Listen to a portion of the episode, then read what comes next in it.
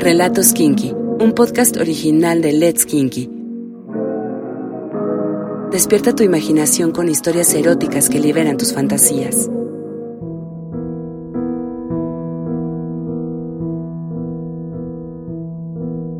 Desde el momento en el que se conocieron, existió una llama entre ambos. No pasó mucho tiempo desde el primer día en que salieron, que se dedicaban miradas, guiños, roces y caricias, hasta el día en el que se cogieron.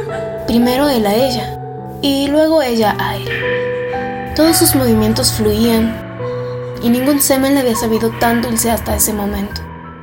Ninguna lengua se lo había cogido tan rico.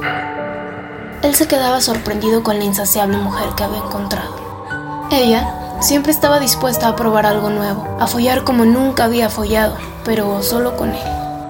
Por eso siempre buscaban maneras distintas para deshacer la cama.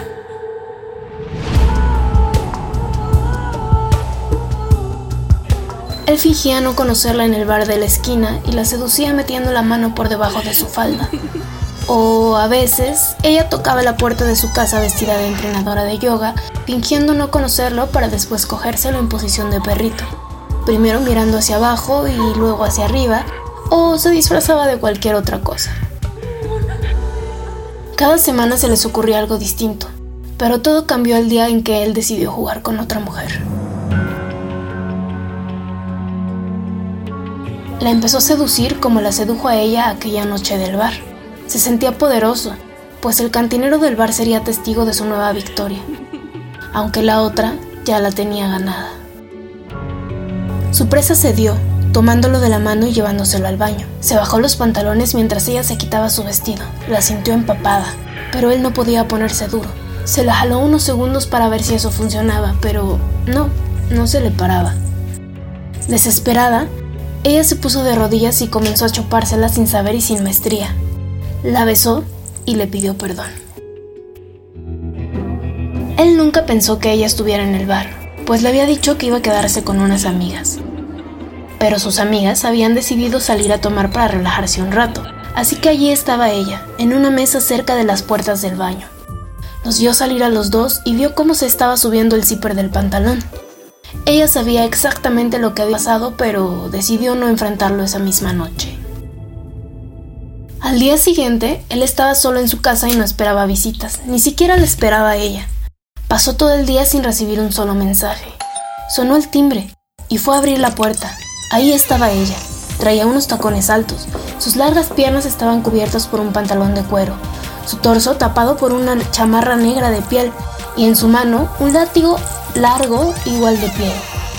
Al abrir la puerta, ella se dio unos golpecitos con el látigo en la mano mientras movía la cabeza negativamente.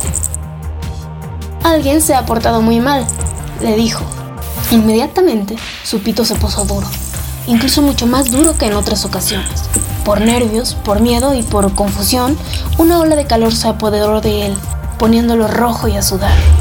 Sin decir nada más, se lo llevó hasta la recámara. Con movimientos fuertes y bruscos le bajó el pantalón nivelando su polladura y pasó su lengua por ella. Lo acomodó de tal manera que sus nalgas estuvieran al aire y su pecho contra la cama. Le dio el primer golpe. Él gritó. El segundo golpe. Volvió a gritar. Tercer golpe. Le dolía más de lo que quería demostrar cuarto golpe. Ya no podía más y le gritó que parara, que sabía que había hecho mal. Ella paró y lo sentó sobre la cama. Le amarró las dos manos para que no pudiera moverlas y los dos pies para que no pudiera escapar. Se quitó la chamarra de piel. Traía el torso desnudo y sus pezones estaban siendo apretados por dos pinzas. Él seguía sin entender qué era lo que estaba pasando. Se sentó en la silla y abrió sus piernas. No eran unos simples pantalones de cuero. Junto, en la entrepierna, tenían un cierre.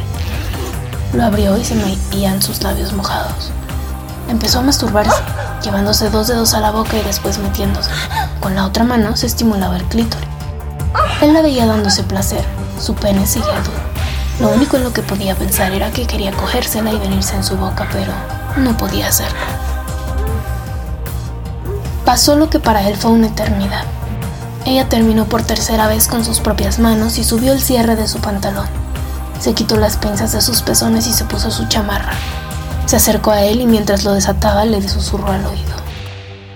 Para que veas que no te necesito. salió de la puerta y él jamás volvió a saber de aquella fiera.